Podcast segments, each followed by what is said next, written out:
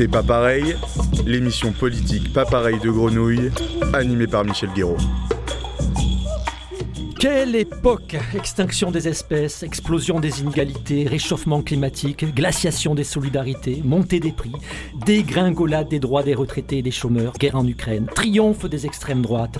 On nage en pleine dystopie. C'est pas pareil, c'est politique et c'est pas tous les jours la fête, même si un grand mouvement social essaye de conjurer résignation et sinistrose.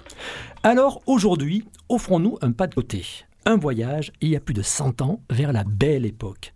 Malgré les violences sociales et l'exploitation coloniale, l'avenir semblait pouvoir rimer avec progrès et fraternité. Belle l'époque où même le rêve de bâtir une capitale de l'humanité pouvait paraître à portée de main.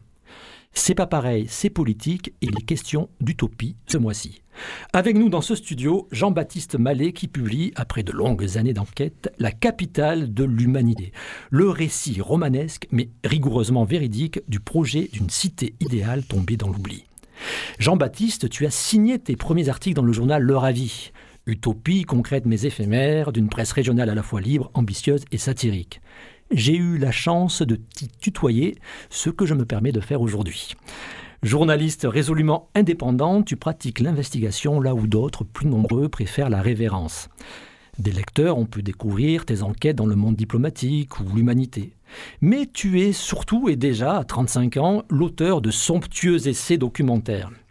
Avec En Amazonie, tu t'es infiltré dans le meilleur des mondes version Bezos, aux côtés des intérimaires d'un entrepôt Amazon pour décrypter la fâche cachée du commerce en ligne. Avec l'Empire de l'or rouge, tu as fait le tour du monde pour dévoiler les coulisses de l'industrie de la tomate. Une plongée aussi spectaculaire qu'instructive dans les rouages du capitalisme international. Ce travail a été honoré par le prix Albert Londres, qui est l'équivalent du concours pour les journalistes.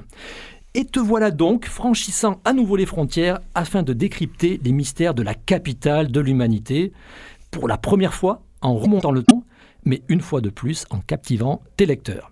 C'est pas pareil, c'est politique et c'est avec Jean-Baptiste Mallet. Bonjour. Bonjour. Alors voilà donc une capitale de l'humanité, nouvelle enquête au long cours. Mais pas pareil pour le coup, hein, puisqu'on est dans C'est pas pareil avec ce retour en arrière et peut-être alors euh, un point de, départ de cette enquête que tu racontes dans, les premières pages du livre un sentiment en fait sur une bibliothèque. Exactement. En fait, euh, en 2014, je suis allé vivre en Italie pour apprendre l'italien. À l'époque, je, commençais à peine mon enquête sur l'industrie de la tomate, donc l'empire de l'or rouge et euh, je n'avais pas beaucoup d'argent. Je me suis retrouvé euh, à vivre euh, dans le palais de Saint-Louis des Français avec des prêtres qui m'ont en fait donné une chambre gratuitement en échange d'un travail bénévole dans une vieille bibliothèque, une bibliothèque de fonds anciens. Et donc je me trouvais à Rome une nuit à, travailler dans cette bibliothèque et en rangeant des livres j'ai vu effectivement une, dorure scintiller.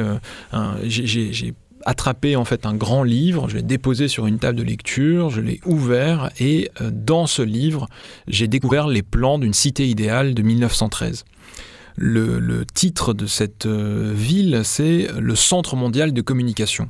Et donc en feuilletant ce, ce livre, j'ai tout de suite été très intrigué en fait par ce projet parce que je trouvais que cette ville était très belle.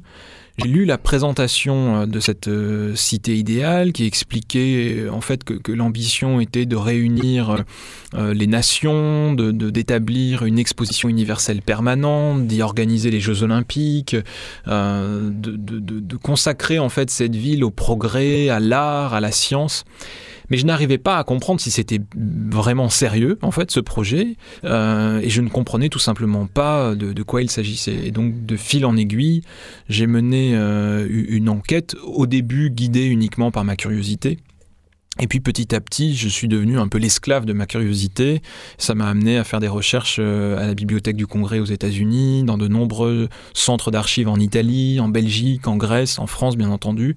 Et petit à petit, j'ai réussi à reconstituer l'histoire de cette utopie oubliée, euh, qui en réalité a fait euh, rêver énormément de monde à la belle époque, puisque le, sculpteur Rodin, le poète Émile Verhaeren, le, roi des Belges Albert Ier sont des, des personnalités qui ont adhéré à ce projet et un projet qui, en fait, à la veille de la Première Guerre mondiale, a défrayé la chronique. Beaucoup de journaux consacraient des articles à ce, à ce rêve. Alors évidemment, on va, va, va rentrer dans, dans cette histoire hein, qui est passionnante et qui s'avère finalement pas si lointaine que ça, hein, qui, qui, qui, résonne avec, avec notre monde.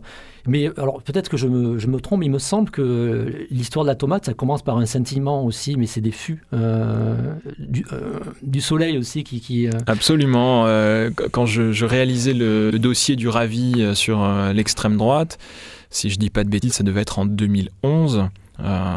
j'ai appris Provence, coup, exactement. On était on était en Provence.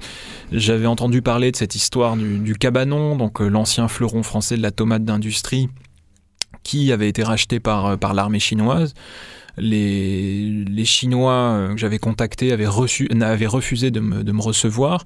Et en me rendant sur place pour essayer de mettre le pied dans la porte, euh, je m'étais retrouvé derrière des clôtures et j'avais découvert des grands barils bleus de, concentré de tomates. Et il est vrai que euh, souvent dans mes enquêtes, ça part d'une d'une découverte comme ça, d'un de, de, fil qui dépasse, euh, que je tire, et, et, en fait, euh, en devenant l'esclave de, ma curiosité et en mobilisant une, certaine opiniâtreté, euh, effectivement, je, je constitue des, des, des, fresques qui parfois me dépassent un peu, mais ça fait partie du jeu.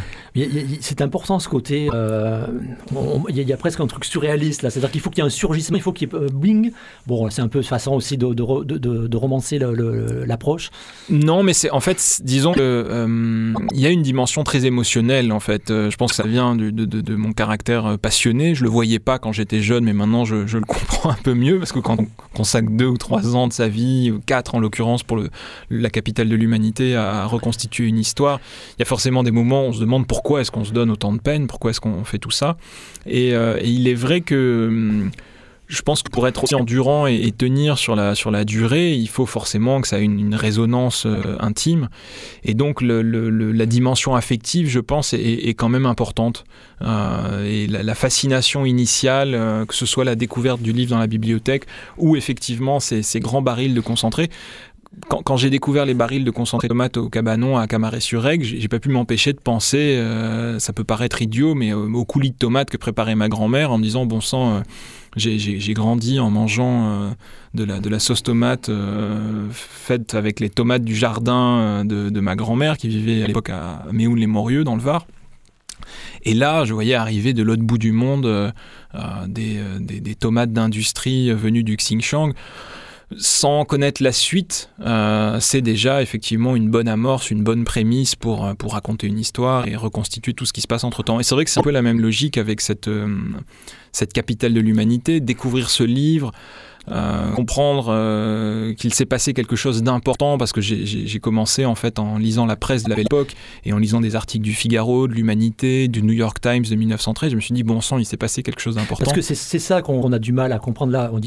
Construire des gens qui pensent construire la capitale de l'humanité. Enfin, bon, c'est des, des, rêveurs, c'est n'importe quoi. Enfin, c'est euh, voilà, il n'y a pas de matière à s'y arrêter. Mais en fait, euh, c'était, ils n'étaient pas isolés. Enfin, à un moment donné, il y a une résonance considérable autour de, cette histoire-là. Tout à fait. Ça peut paraître un rêve complètement farfelu pour nous aujourd'hui, au 21e siècle, qui, vivons dans une époque euh, pessimiste. Hein, le pessimisme domine. Mais au début du, 20e siècle, dans les années 1900, 1910, du moins au début des années 1910, avant la Première Guerre mondiale, l'optimisme euh, domine euh, dans, la société. Quelles que soient les opinions politiques, les postulats idéologiques euh, ou religieux des, individus, tout le monde est convaincu que demain sera meilleur qu'aujourd'hui. Et à l'époque, rêver de construire la capitale du monde, c'est un rêve qui nous paraît farfelu, mais qui a reçu une, audience assez extraordinaire, en, partie parce que l'évolutionnisme euh, influençait énormément le débat d'idées. Euh, beaucoup d'individus, euh, d'intellectuels, d'artistes, de, de, dirigeants politiques étaient convaincus que euh, l'humanité avançait vers le progrès illimité et que par étapes successives, on arriverait un jour à unifier l'humanité et à peut-être construire les États-Unis du monde. Et donc certains utopistes pacifistes, puisqu'il s'agit là, euh, pour les, personnages de cette histoire, d'activistes pacifistes, ces pacifistes rêvaient euh, d'une ville qui serait une sorte de, de couronne euh, de l'humanité unifiée.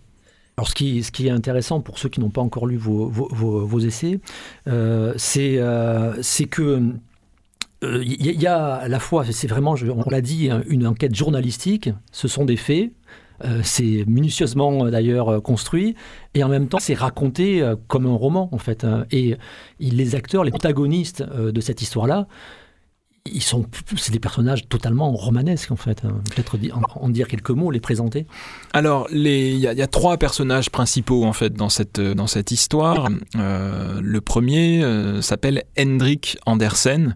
Il naît euh, en Norvège dans une famille misérable. il émigre avec sa famille aux États-Unis. il est encore un nourrisson. Il grandit dans un quartier de prolétaires en, en, périphérie de Newport dans l'état de Rhode Island euh, et son père est alcoolique et violent. Il a une enfance très très difficile, très rude. Euh, il cire des chaussures dans la rue. Enfin, c'est vraiment la, vie misérable telle qu'on peut se la représenter euh, au, 19e siècle aux États-Unis.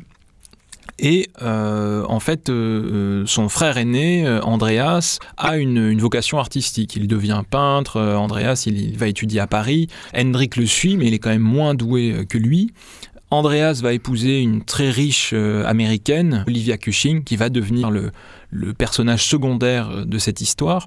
Euh, Olivia et Andreas se marient, ça c'est vraiment au tout début de, l'histoire, euh, mais Andreas décède de la tuberculose après 4 semaines de mariage, Olivia est inconsolable, elle est très portée sur la spiritualité. Elle a 30 ans. Elle, est elle a, voilà, elle a 30 ans, elle, elle est très érudite, elle parle quatre langues, très très cultivée parce qu'elle vient d'une famille très fortunée, mais elle est inconsolable et elle commence à fréquenter des, des, médiums de la belle époque, des spirites, elle évolue vraiment dans ce qu'on pourrait qualifier de secte de, la belle époque, à une époque où euh, ces mouvements religieux euh, qui cherchent à communiquer avec les morts ont des revendications politiques progressistes.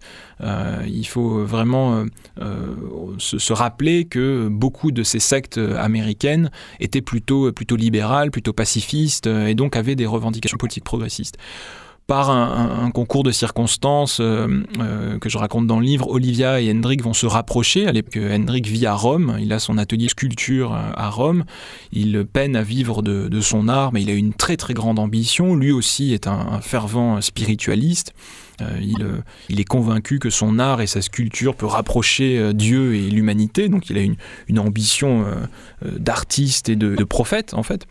Olivia et Hendrik se, rassemblent et ils vont vivre une histoire d'amour platonique très forte et euh, petit à petit se mettre à rêver d'abord d'un musée pour rendre hommage à l'art d'Andreas, puis d'un centre international et finalement d'une capitale du monde. Alors là, jusqu'à présent, on peut se dire, bon, bah, on a affaire à deux illuminés, euh, mais les choses deviennent très sérieuses lorsqu'ils embauchent un très grand architecte, le, pionnier de l'urbanisme Ernest Ebrard, qui est un prix de Rome d'architecture, qui était pensionnaire à la, à la Villa Médicis dans les années 1900.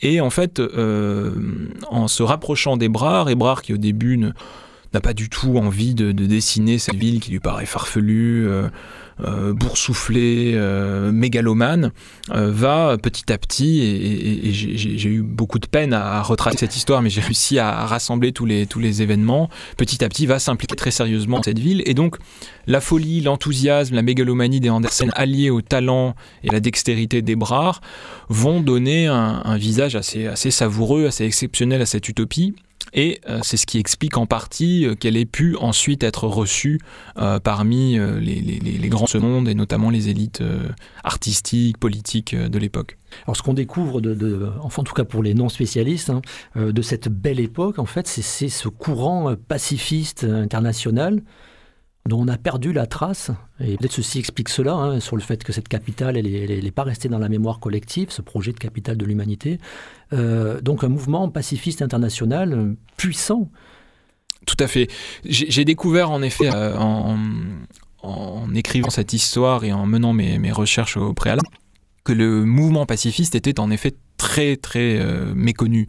Euh, aujourd'hui, quand on pense pacifiste, euh, on nous renvoie sans cesse à l'attitude ambiguë des pacifistes sous l'occupation, puis à, la guerre froide, où le pacifisme était instrumentalisé par les deux blocs qui s'opposaient durant, la, durant la guerre froide.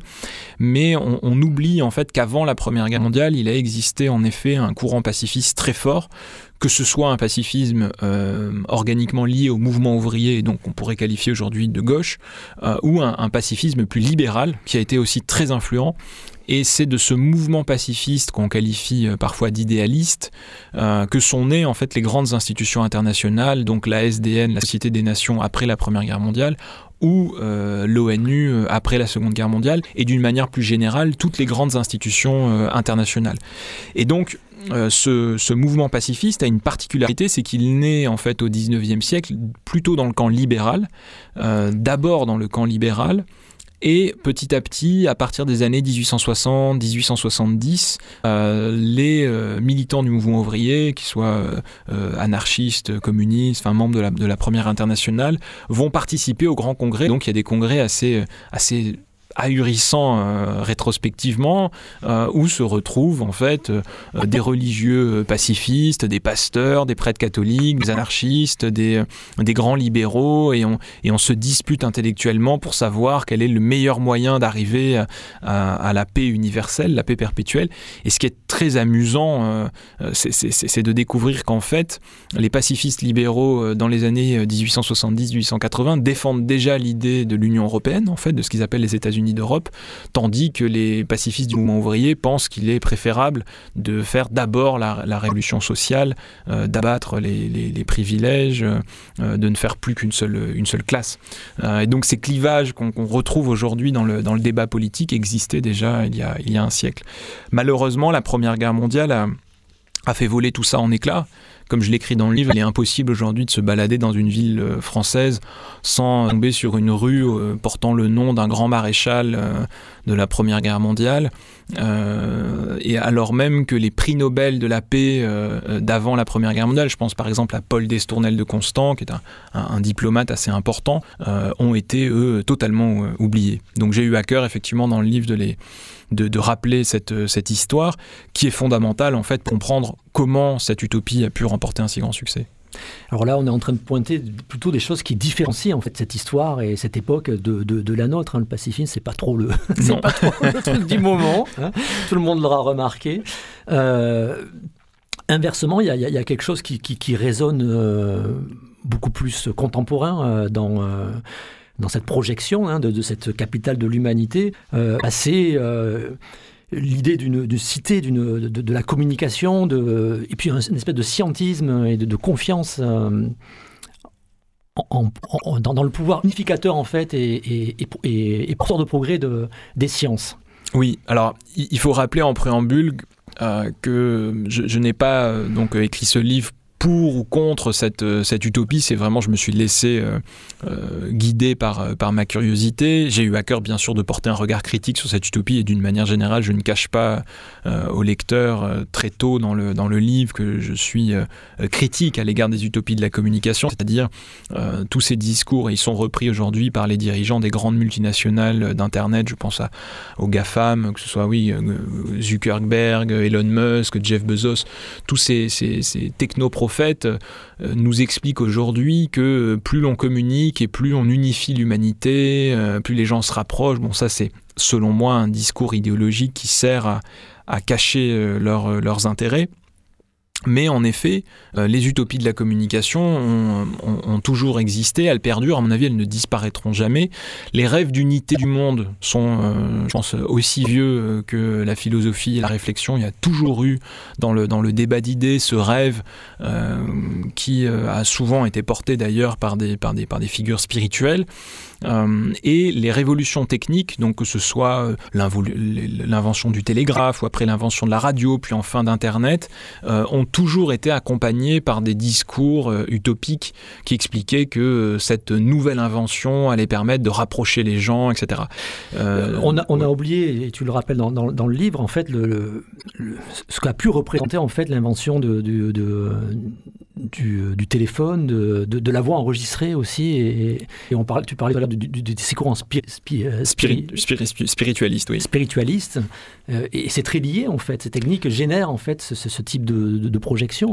Oui, ce que, ce que j'explique aussi, en effet, pour comprendre le, parcours d'Olivia et, l'histoire de ces villes, euh, qui a pour origine en fait la mort d'Andreas. Hein. Ça, c'est une des révélations du livre quand on avance dans l'histoire et qu'on comprend un peu les ressorts intimes de, de, ces personnages.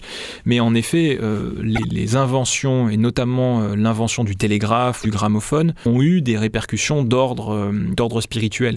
Aujourd'hui, quand on pense aux maisons hantées, ça nous fait un petit peu rigoler ces, ces coups frappés. Mais en fait, les coups frappés dans les maisons hantées, c'est les années 1850 et c'est concomitant à l'invention du télégraphe. Au même moment où le télégraphe se déploie, on entend des coups dans des maisons euh, de, soi-disant esprits qui euh, échangeraient des informations et des messages. Euh, l'invention du, gramophone, hein, la, première fois que les, la voix humaine se retrouve enregistrée sur des cylindres, euh, provoque effectivement des, bouleversements d'ordre spirituel. Les premières utilisations consistent à enregistrer la voix des mourants et à les rediffuser euh, au moment de leur, de funérailles. Mais alors ça, nous fait rire, mais euh, il y a des usages aujourd'hui de l'hologramme euh, qui peuvent être assez, similaires. Je ne vise, je ne vise pas euh, Jean-Luc Mélenchon en particulier, mais euh, il y a eu notamment des concerts qui ont été organisés pour faire revivre des stars disparues et les remettre sur scène. Et donc, derrière le mythe, la, la volonté d'entrer dans l'éternité, il y a parfois des usages politiques, et ça a été le cas avec cette, cette capitale de l'humanité. Parmi les personnages, nombreux personnages qu'on croise, il y a, Paul Hotelet, euh, et qui, préfigure euh, Internet dès 1934. Il trouve, euh, il invente un système pour téléphoter euh, les livres. Alors en fait, Paul Hotley est un personnage très très intéressant euh, qui a inspiré des, savants fous qu'on retrouve dans les bandes dessinées d'Hergé. C'était un, utopiste pacifiste belge qui a beaucoup travaillé avec son fidèle ami Henri Lafontaine, qui était une grande figure du mouvement pacifiste de la Belle Époque, un sénateur socialiste belge, membre du Parti ouvrier belge. En fait, Hotley venait d'une très riche famille et euh, il était incapable de, de faire de l'argent, de reprendre les, les, affaires de son père. Il était avocat, mais il n'a jamais pratiqué. Et il a consacré sa vie euh, à la bibliographie, au classement des informations, à la documentation. Et donc, il a en effet inventé un système de classement assez révolutionnaire, la, bibliographie, euh, un système de, de, classement bibliographique assez, assez, intéressant. Et euh, il a, avec son répertoire bibliographique universel, tenté de mettre en fiche l'ensemble des livres de l'humanité parce que aujourd'hui, pour un chercheur euh, qui chercherait un article scientifique sur un sujet, il suffit de se connecter sur Internet, de, faire sa recherche, euh, euh, d'appuyer sur la touche et tous les résultats arrivent instantanément. Mais à la belle époque, le progrès scientifique allait à toute vitesse, mais il était très difficile de connaître, d'avoir accès à une bibliographie exhaustive sur un sujet. Et donc l'intention de Dotley, de La Fontaine, c'était de, de rendre plus accessible cette connaissance et il y avait derrière cela l'idée que si on facilitait les échanges scientifiques et les échanges entre les nations, alors on rendait l'humanité euh, plus, plus fraternelle. Et donc Paul Hotelet et Henri Lafontaine, à Bruxelles, ont mis en place des institutions d'une très grande créativité. Et ils étaient véritablement au carrefour en fait, des, des mouvements pacifistes de la, de la belle époque. Et dans la deuxième partie euh, du livre, ils ont été des soutiens très importants. Une fois que la ville, euh, le Centre mondial de communication a été dessiné, ce sont eux qui ont permis euh, au Andersen de, de, rencontrer un très grand nombre de, figures majeures, et notamment le roi Albert Ier, le roi des Belges, qui était un, soutien de cette utopie.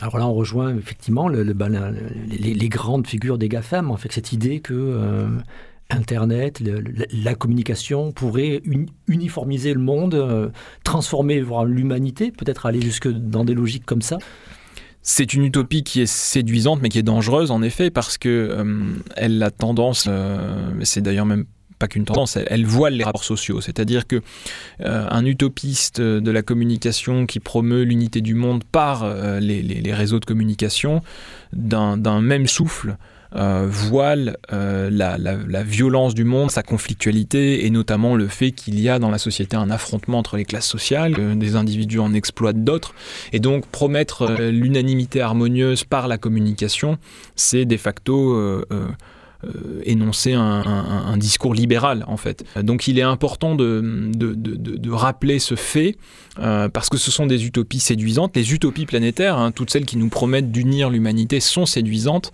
mais euh, elles sont en général beaucoup plus complexes qu'elles n'y paraissent. Et, dans le cas des GAFAM, c'est une manière en fait d'habiller sous un discours assez séduisant, sous un vernis séduisant, une pratique en fait euh, assez dommageable, que ce soit pour, pour l'environnement, euh, le lien social, euh, enfin des, des, pratiques capitalistes agressives. Parce que là, ces héros là dont, dont on parle, en fait, ils, ils ont, c'est un peu la jet set. Hein, ils passent d'un pays à l'autre. Ils, vivent dans une espèce de, de, de, réseau de communauté internationale. Ils franchissent les, euh, Alors, les frontières. Ils sont à la fois attachants et inquiétants euh, ces, ces, personnages, et notamment Hendrik euh, Andersen et Olivia. Hendrik parce qu'il vient d'un milieu populaire. quelque part, il ne rejoindra jamais véritablement cette bourgeoisie parce qu'à la fois il la fréquente pour aller présenter sa ville, mais euh, une fois qu'il a fini ses présentations, il retourne dans son atelier, construire des statues monumentales. Et toute sa vie, il a construit des statues dans l'espoir que ces statues ornent sa cité idéale, ce qui est assez extraordinaire. Mais donc il a et d'ailleurs, on peut les voir, ces statues, dans le musée Andersen de Rome, qui est un tout petit musée confidentiel, mais très, très séduisant, que je décris euh, au début de mon livre. Euh, en fait, euh, Hendrik est assez attachant dans sa sincérité. Il pense véritablement qu'il va sauver le monde avec sa, sa, cité idéale. Olivia, elle, vient d'un milieu beaucoup plus favorisé, mais en fait, ils vont véritablement sacrifier toute leur fortune pour euh, cette utopie. Et donc à la fois ils font partie des, des, personnes les plus favorisées pour l'époque parce qu'ils ont effectivement la possibilité de voyager dans plusieurs pays, de dépenser des sommes d'argent conséquentes pour euh, imprimer des brochures, des tracts. Mais la réalité, euh, j'ai vraiment étudié leurs journaux intimes, leurs correspondances. La réalité, c'est qu'ils consacrent en fait tous leurs moyens à cette utopie. Et donc, euh, c'est un rêve auquel ils consacrent leur vie et un, rêve auquel ils sacrifient tout le reste. Ils, ont véritablement dédié l'entièreté de leur existence, de leurs moyens, de leur temps, de leur énergie à ce projet de capital du monde ce qui les rend très attachants, même si euh, je ne suis pas d'accord avec leur, leur projet. Oui, oui, personnage, enfin, des, des, aventures effectivement rocambolesques. Olivia est, rentière, hein, oui. Euh, clairement, enfin, parce que donc il y a, l'élaboration pour, pour cette future cité d'une statuaire monumentale. Euh, enfin, c'est un gouffre financier, c'est cette histoire, effectivement. Tout, tout, oui, oui, le projet a coûté euh, très très cher parce que l'architecte n'a pas travaillé bénévolement. Il y a d'ailleurs des, conflits assez récurrents dans le livre. Euh, en fait, j'ai pu retracer cette histoire parce que euh, beaucoup de, correspondances ont été archivées, que ce soit dans le musée Andersen de Rome ou à la bibliothèque du Congrès, où des quantités phénoménales d'archives ont été versées. et puis, Olivia tenait un journal intime et elle écrivait tous les jours tout ce qui s'était passé dans la journée, donc j'ai eu accès à une somme d'informations euh, assez euh, phénoménale. Euh, mais effectivement, il faut, rappeler qu'elle était rentière et que c'est exclusivement grâce à ces rentes que le, projet a, a, été possible. Sans cela, Hendrik n'aurait pas pu concevoir des, statues majestueuses tout au long de sa vie, euh, euh, parce qu'il n'a jamais rien vendu, en fait, ou pratiquement pas. donc il a vécu grâce aux rentes d'Olivia. et cet architecte, Ernest Ebrard, s'il a pu travailler tant d'années à Paris pour travailler sur cette ville, c'est tellement parce que Olivia l'a rémunéré. C'est pas pareil, l'émission politique Pas pareil de Grenouille, animée par Michel Guéraud. C'est pas pareil, c'est politique. On parle d'utopie avec Jean-Baptiste Mallet qui a choisi une chanson. Euh, et donc, c'est l'affiche rouge de Léo Ferré.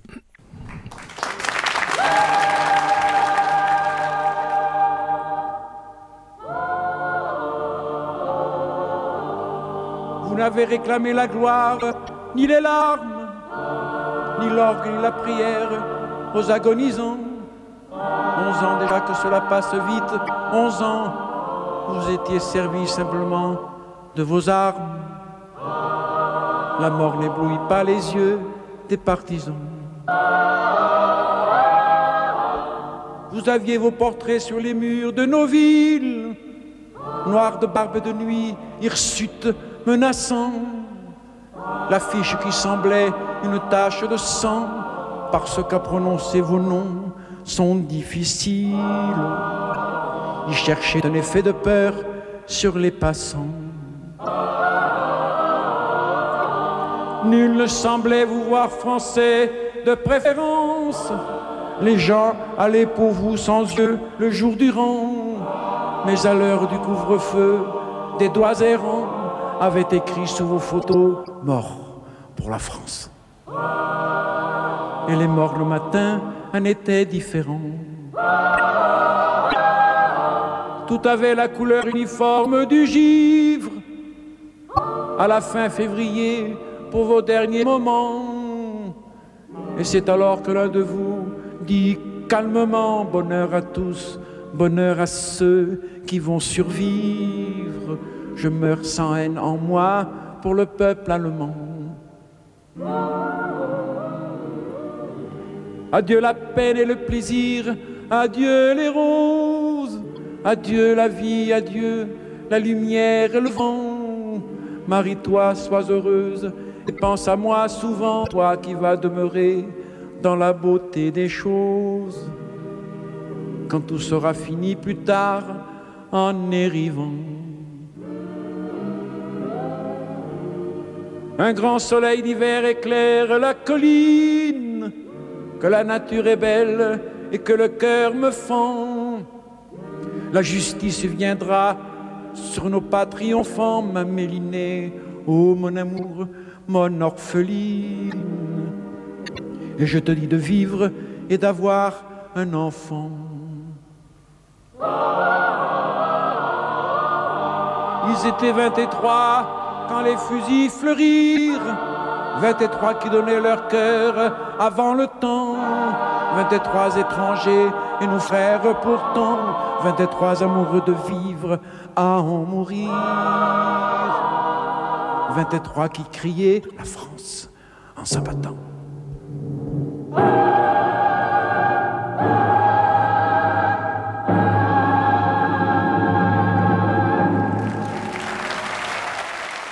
L'affiche rouge. Alors pourquoi ce choix?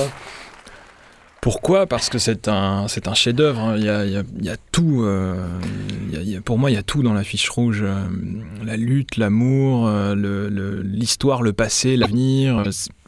C'est- difficile pour moi de, de, parler après l'affiche rouge parce que c'est une œuvre qui est à la fois politique mais qui réussit à ne pas être rhétorique. Donc il y a, la, puissance poétique d'Aragon, les, arrangements de Ferré qui rehaussent euh, toujours la, la- poésie à merveille. Donc euh, c'est quelque chose qui me touche beaucoup et surtout à chaque fois que je l'écoute, euh, je ressens une, fraîcheur. euh, ce, poème, ce, ce- chant ne, vieillit pas. Je pense qu'il faut l'écouter, le réécouter, s'en souvenir. Et c'est une histoire en plus, la, la fiche rouge qui mériterait d'être euh, enseignée euh, à l'école. Peut-être qu'elle l'est. D'ailleurs, je salue s'il y a des enseignants qui le font, euh, je les, félicite. Mais je trouve que c'est un, un- bel antidote pour, euh, pour l'époque.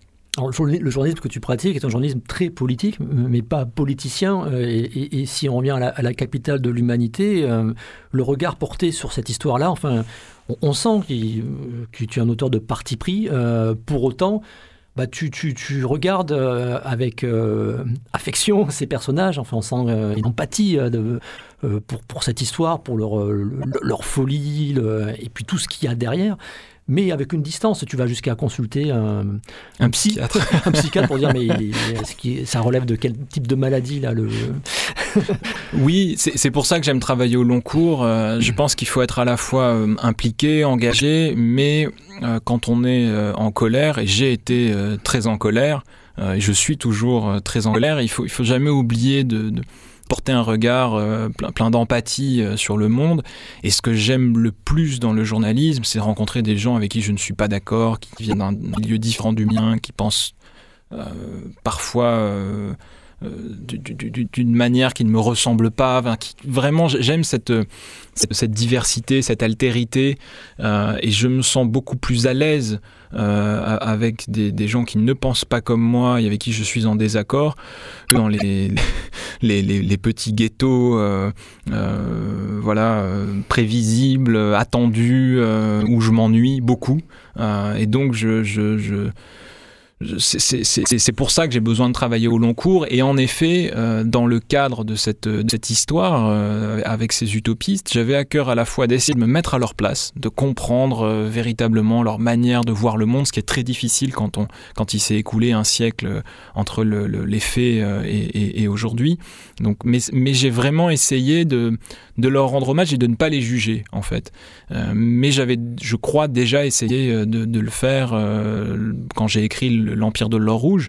Euh, mon ambition initiale, c'était vraiment de raconter euh, les, cueilleurs de tomates, que ce soit les migrants du sud de l'Italie ou, euh, ou, les migrants à l'intérieur de la Chine dans le Xinjiang, jusqu'aux grands chefs d'entreprise, que ce soit en Californie ou en Italie, des, grands dirigeants. Je voulais rencontrer vraiment les gagnants et les perdants de l'économie globalisée pour pouvoir faire en sorte que ces, individus qui ne se fréquentent peut-être pas dans la réalité euh, résonnent ensemble, vivent, vibrent ensemble dans, un livre, parce que je pense que c'est là la, mission du, journalisme en fait, euh, donner à voir un, monde complexe qu'on comprend pas et le faire avec beaucoup de modestie, parce que je crois que beaucoup de nos confrères euh, parfois pensent détenir une vérité. Moi, c'est pas mon, mon ambition. J'essaie simplement de voilà, de proposer un, éclairage assez, modeste sur un petit coin d'histoire, sur un, sujet comme la tomate d'industrie qui paraît pas très sérieux euh, en, apparence, et, euh,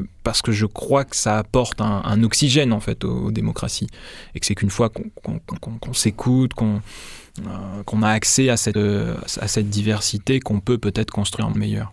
Alors cette histoire hein, de, la, euh, racontée dans la capitale d'humanité, elle, euh, elle, mobilise beaucoup d'enjeux euh, contemporains. Alors il y, a, à la fois on sent la distance, enfin cet idéal, ce, ce rêve d'une d'une capitale monde, capitale où, où l'humanité pourrait fraterniser, elle paraît tellement difficile à conscientiser. On a, on a envie d'accompagner. Euh, et par ailleurs, il y, a, il y, a, un côté plus, plus inquiétant parce qu'elle est alignée. Alors, d'un point de vue architectural, elle n'est pas moderne du tout. Cette, non. Euh, c'est, alors, décrivons-la un petit peu. C'est une, euh, une, une, ville de style beaux-arts, en fait, dans tout ce qu'il y a de plus classique et, et académique. Il est possible d'ailleurs de, de, découvrir cette ville en ligne parce qu'il y a des, livres qui ont été numérisés. Je mets d'ailleurs un lien dans, mon ouvrage, et donc on peut la, découvrir.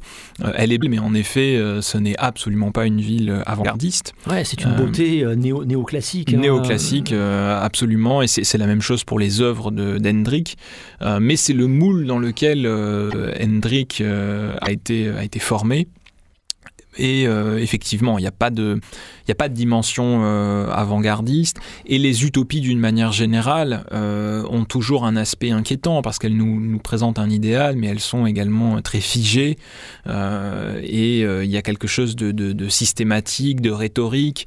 Je, on, éprouve toujours une, une, attirance, une fascination pour les utopies, mais je pense que ça peut devenir dangereux si euh, aussitôt on, ne déploie pas une critique euh, des utopies et notamment des, des, utopies planétaires parce que cette quête de la perfection, et eh ben, c'est parfois le rejet de, de, la médiocrité, de la bêtise humaine, qui pourtant euh, donne le contraste à la vie et en, fait, son sel. Et là, en l'occurrence, euh, ces personnages sont attachants parce qu'ils se dévouent à un idéal qui est noble, qui est beau, mais euh, ont une vie très ascétique, retirée du monde, qui, par certains aspects, me paraît à moi délétère, vraiment. Il y a des, tu as retrouvé des, échanges épistolaires avec un personnage connu, un écrivain, Henry James, hein, qui, qui, qui, entretient euh, une relation euh, presque amoureuse. Oui, hein. qu'on peut qualifier d'homo érotique, ouais, absolument. Homo érotique entre donc le, le, le, entre Hendrik Andersen. Et, euh, et, donc et, qui, est, qui, est le seul, visiblement, enfin, on, a l'impression à pouvoir se permettre de lui raconter, de lui dire justement que c'est son délire, enfin qu'il y a quelque chose de, de, de, de oui, une... de, mortifère. Absolument. cette lettre est assez extraordinaire parce que euh, elle est très dure pour euh, pour Hendrik, donc l'immense écrivain qu'est Henry James. Ils se sont rencontrés à Rome en fait dans les années 1900. Euh, Hendrik est allé à plusieurs reprises rencontrer Henry James dans sa maison en Angleterre. Henry James a même acheté un buste à Hendrik Andersen, et d'ailleurs ce buste se trouve toujours dans sa maison qui est devenue un, petit musée. Lamb House, c'est le nom de la, maison. Et en fait, ils ont une, effectivement une relation épistolaire. Hendrik écrit à à tous ses amis, toutes ses connaissances pour les presser d'adhérer à la Conscience mondiale, qui est l'organisation de promotion du Centre mondial de communication. Et Henry James euh, répond euh, une lettre sévère, dure, mais affectueuse et amicale en expliquant qu'il ne partage aucun des postulats intellectuels euh, de cette, de cette utopie. Pour lui, euh, euh, une ville est quelque chose qui se construit pas à pas, au fil de l'histoire, où chaque individu apporte quelque chose, façonne, façonne de ses mains un, petit bout, un quartier, une rue, une maison, un appartement. Hendrik, lui, veut euh, construire une ville d'un bloc et la poser quelque part, et donc ça horrifie euh, Henry James. Mais euh, même si cette lettre est, très dure et offre un contrepoint intellectuel très intéressant, pour moi, elle est, elle est aussi importante dans cette histoire parce qu'elle prouve que Hendrik avait au moins un ami qui lui a dit la vérité en fait à propos de cette utopie. Malheureusement pour Hendrik, il est resté totalement sourd et monomaniaque, et donc sitôt cette lettre reçue, il s'est empressé de dire à Olivia c'est pas grave, on, fera notre ville sans lui. Et donc il y a cette. on, ne divulgage pas tout, tout, le livre, on, ne fait qu'effleurer euh, tout, tout, tout, ce que, tout ce que ça touche, ça raconte. Mais, mais quand même, dire que. Euh, alors déjà, il y a la guerre de 14-18 sur laquelle se fracasse, en fait, on, se rend compte nous qui savons en ce qui arrive là, euh, cette utopie, euh, enfin, cette déflagration évidemment fait exploser cette utopie, mais il y a aussi bah, le devenir de, et, la rencontre avec le fascisme. Hein.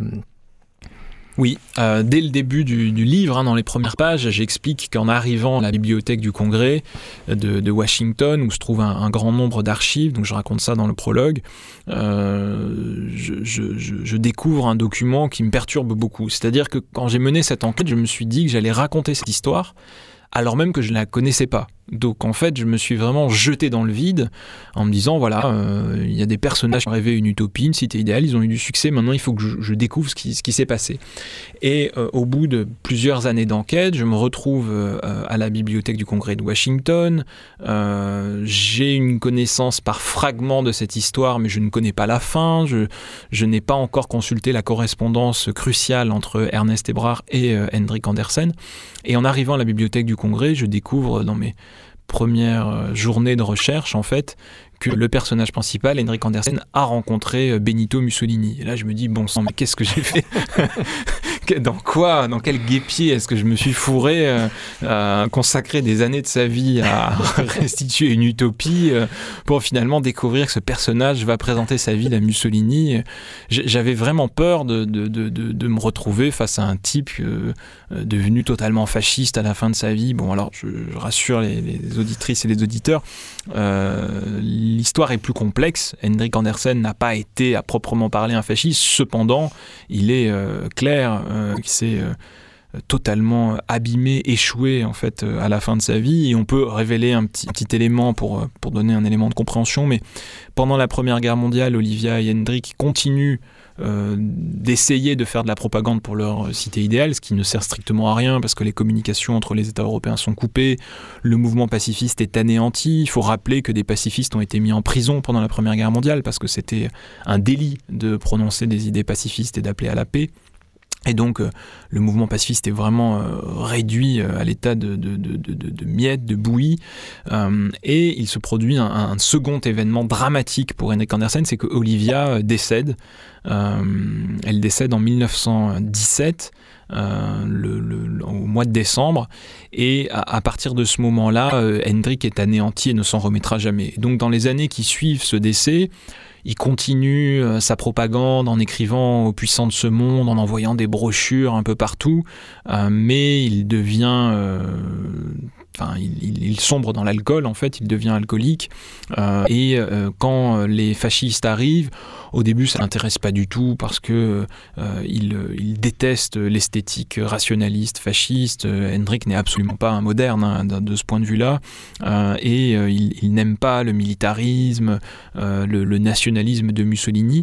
Cependant, il y a une composante du discours fasciste qui touche Hendrik Andersen, qui est la dimension de la romanité, que j'explique ça longuement dans, le livre, tous ces discours de propagande fasciste qui consistaient à dire qu'en fait les, Italiens des années 20 étaient en fait les Romains du XXe siècle. Et ça, c'est un discours universaliste auquel Hendrik est, sensible. Et puis, donc, il fait une grosse dépression dans les années 20, pendant, alors que le, fascisme est en train de monter en puissance. il a l'idée de vendre des actions d'Olivia pour construire une petite maison dans l'idée d'en faire un musée après sa mort, parce qu'il est obsédé par l'idée de la, postérité. Et euh, il décide un soir d'organiser un événement pour promouvoir à nouveau sa ville. Quelques journalistes fascistes sont présents, la presse fasciste encense euh, ce projet, et là, euh, Henrik a l'idée d'envoyer un livre à Mussolini, comme il l'a fait pour tous les dirigeants de l'époque. Mais euh, ça se passe pas comme avec les autres dirigeants de l'époque. Mussolini le reçoit, approuve le projet, lui promet de lui donner un terrain pour construire cette ville. Et à partir de ce moment-là, Henrik se dit que les fascistes vont l'aider à construire sa capitale du monde. Et donc, euh, il va passer les 20 dernières années de sa vie euh, à essayer de construire cette ville en Italie. Il y a une révélation assez spectaculaire dans le livre. Mais ce que je dois euh, ajouter là pour être tout à fait euh, euh, factuel et précis, c'est que Hendrik en lui-même n'était qu'un somnambule en fait. Il n'a jamais été un, militant fasciste ou quelqu'un de convaincu par, par, par ses idéaux. C'était d'abord un, somnambule qui pensait que tous les problèmes du monde seraient réglés une fois que sa ville serait construite. Donc de ce point de vue-là, il était naïf et complètement illuminé en fait les, villes qui sont sorties ad comme ça d'un cerveau humain, ça n'a jamais été une, franche réussite. On pense à, il y a Brasilia. Euh, Disons qu'on peut leur adresser des critiques. Je, alors je ne serai pas aussi dur, euh, même si c'est vrai qu'effectivement on peut, on, peut, on peut critiquer euh, Brasilia, on peut critiquer les villes nouvelles, mais d'une certaine manière, on pourrait ranger Paris avec ses aménagements haussmanniens comme une, enfin, je, peut-être que des, historiens de l'architecture ne seraient pas d'accord avec moi. Là, on n'est plus dans le cas de figure à Paris avec une ville réaménagée, réaménagée avec des grandes artères, etc. C'est vrai, euh, mais alors est-ce que ce n'est pas une grande réussite? Je ne sais pas parce que typiquement donc le quartier de Léour, qui est donc le grand quartier fasciste, euh, allez je vais donner la révélation inspirée de la cité idéale, euh, est un quartier qui aujourd'hui est vraiment plébiscité par par ses habitants. C'est un quartier assez aéré, très vert. Euh, donc c'est peut-être les habitants qui en parlent le mieux. On pourrait parler euh, de ce qu'a fait Le Corbusier, c'est un, personnage qui déchaîne les passions, euh, tant pour ses réalisations que pour son passé fasciste, il faut le rappeler. mais ce sont les habitants qui en parlent le mieux, à mon La cité du Fada. Oui, alors, entre autres choses hein, qui est euh, pas passionnante, c'est ben, on, assiste aussi à la, naissance de, l'urbanisme, hein, avec euh, l'autre figure hein, de, j'allais dire du roman, non, de l'enquête romancée. Euh, encore une fois, tout est vrai, Ernest Ebrard. Et là, tu rappelles en fait que cette belle époque n'a pas toujours été aussi belle qu'on l'imagine. Elle, elle, est aux origines du, du capitalisme, de, dans lequel, de, ce temps hein, dans lequel on est toujours, de, ce monde libéral. Enfin, c'est un productivisme et les, et les villes sont, euh, Londres, par exemple, est défigurée euh, par, par l'industrialisation. Euh. Tout à fait. Et, donc là, naît, et tu décris ça aussi, le l'urbanisme comme réponse à, en fait, à, ce chaos euh. Oui, en fait, euh, le, fait que Ernest Ebrard, prix de Rome d'architecture, se soit consacré à cette utopie a, longtemps été un mystère pour moi, d'autant que euh, je, comprenais en lisant la correspondance, les journaux intimes, qu'il y avait eu énormément de disputes entre l'architecte et, et les Andersen, donc Olivia Andersen et Henrik Andersen. Et j'ai compris petit à petit, en fait, que pour comprendre comment Ernest Ebrard s'était impliqué dans cette utopie, il fallait revenir en fait aux origines de l'urbanisme, euh, et tout se joue euh, à partir des, donc de, de 1910. Euh, enfin on va dire au début du XXe siècle.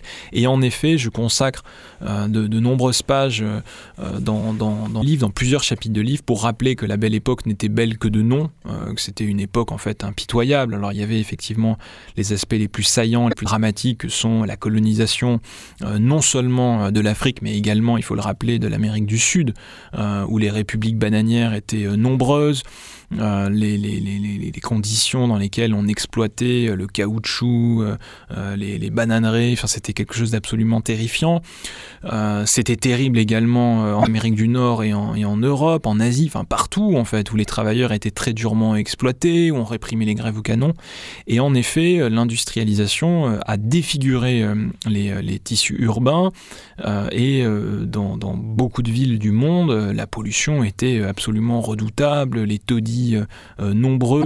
Euh, on l'a oublié également, mais euh, la prostitution dans les rues de la Belle Époque, c'était quelque chose d'absolument délirant. Il y avait des prostituées partout, en fait, dans, les rues.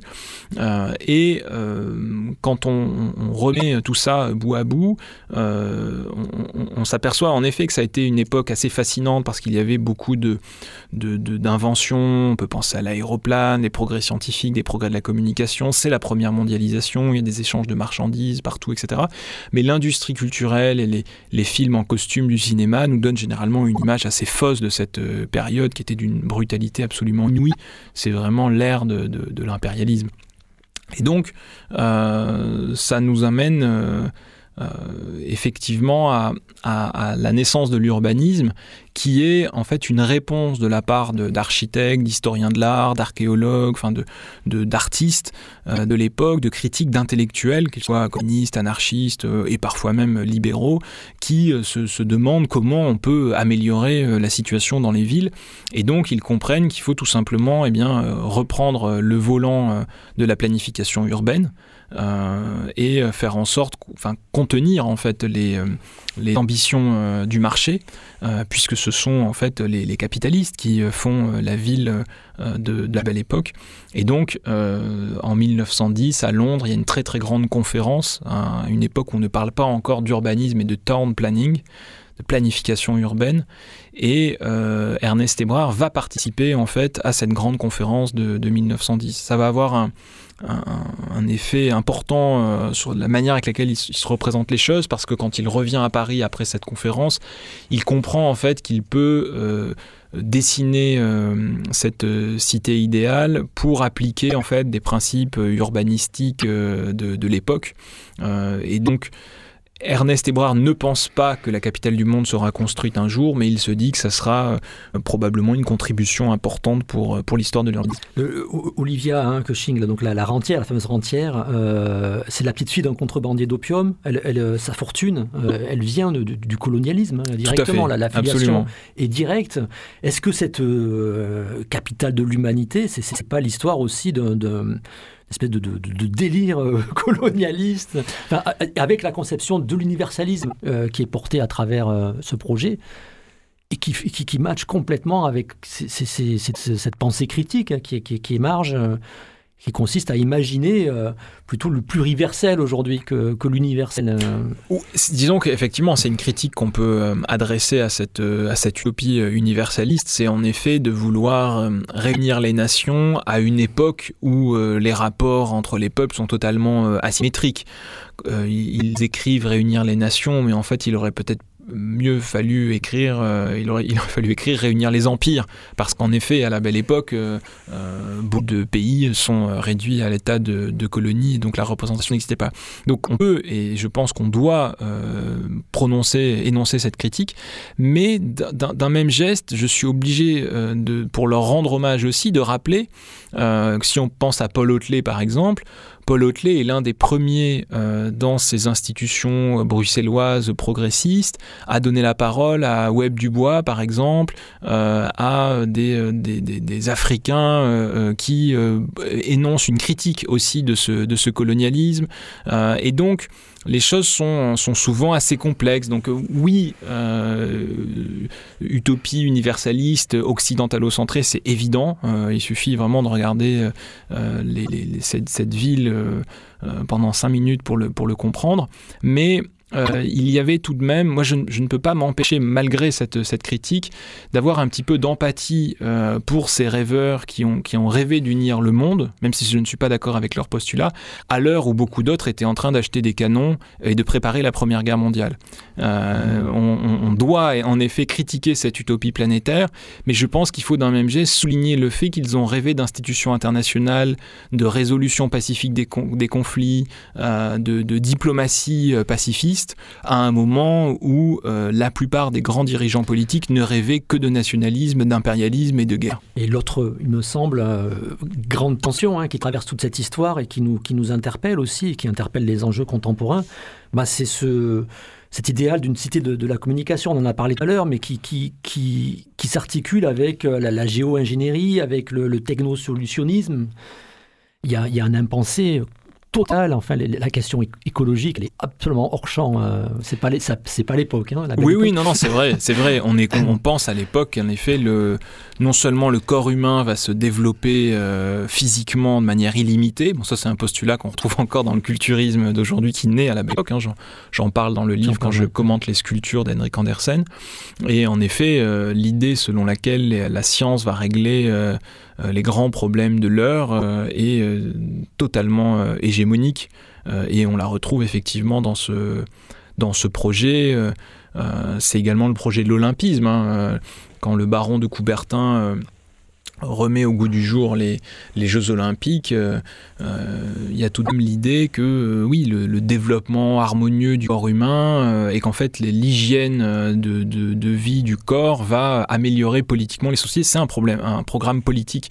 Mais ce, culte du corps, par exemple, on va le retrouver dans les années 30 dans toutes les grandes formations politiques, que ce soit le, fascisme, le communisme, même sous le Front populaire. Donc c'est des, enjeux qui dépassent en fait les clivages idéologiques et qui euh, euh, embrasse vraiment euh, la, civilisation à l'époque. on touche la question de, l'enjeu, le, progrès. Hein. Qu'est-ce que c'est que le progrès? Est-ce que le progrès, c'est une régression, en fait hein? C'est ce qui posait aussi hein, dans, le, dans, cette histoire-là. C'est ce qui se dessine. Tout à fait. Et c'est vrai que ce n'est pas. les, utopistes ne l'ont pas questionné, ce, progrès. Ils, en ont, ils ont récupéré la définition qu'on en avait à l'époque. ils en ont fait un, un manifeste. Ils lui ont donné un visage, euh, le visage de cette ville, mais en effet, il, n'y a pas chez eux de, critique de, ce progrès qui, hélas, euh, aboutit aussi euh, au progrès de l'armement et à la Première Guerre mondiale. Est-ce que dans ton autre enquête sur, l'industrie de la tomate, tu rencontrais aussi des libertariens, enfin de cette tendance du capitalisme mondialisé, et qui semble poursuivre en fait une partie, hein, et pas la plus sympathique, de, l'utopie qui, est racontée dans La capitale de l'humanité. Bah, cette idée de qui peut aller jusqu'au transhumanisme, hein, l'idée que, que voilà, il y aurait toujours une solution technique à, toute une difficulté. Absolument. En Californie, j'ai rencontré des, oui, des, dirigeants qui m'expliquaient, qui pratiquent d'ailleurs tout ça, hein, qui ont construit des usines. Euh, les usines de la Morning Star en Californie produisent 12% du concentré euh, mondial, euh, avec seulement trois usines et quelques centaines de travailleurs. C'est assez spectaculaire, on a l'impression de se retrouver dans un, dans un film de science-fiction, mais cette, cette idéologie s'incarne, c'est vrai. Alors c'est pas pareil, c'est politique, c'est avec Jean-Baptiste Mallet, puis ça va se terminer aussi, hein. toutes les bonnes choses ont une fin.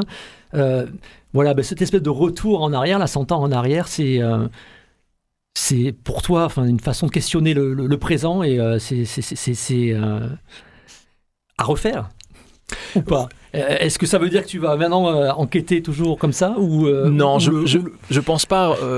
Enfin, je, je me suis pas fixé là encore d'objectifs pour les pour les prochaines enquêtes. je ne sais pas si je ferai à nouveau des, des enquêtes historiques, mais j'avais quand même envie d'aller au bout parce que j'ai été touché par la sincérité de ces, ces utopistes. Encore une fois, sans partager leurs leur postulats, leurs rêves, mais j'avais vraiment envie de comprendre comment on avait pu rêver quelque chose d'aussi démesuré.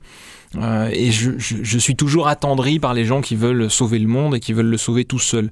Alors je sais qu'ils sont dangereux, qu'il faut se méfier de ce genre de, de, de, discours, mais euh, c'est quelque chose qui me, qui me fascine. Et peut-être que si je croise à nouveau des personnages comme ça, j'aurais envie de leur consacrer quelques, quelques enquêtes. En tout cas, merci pour ce travail et bye bye, à bientôt. Merci, à bientôt.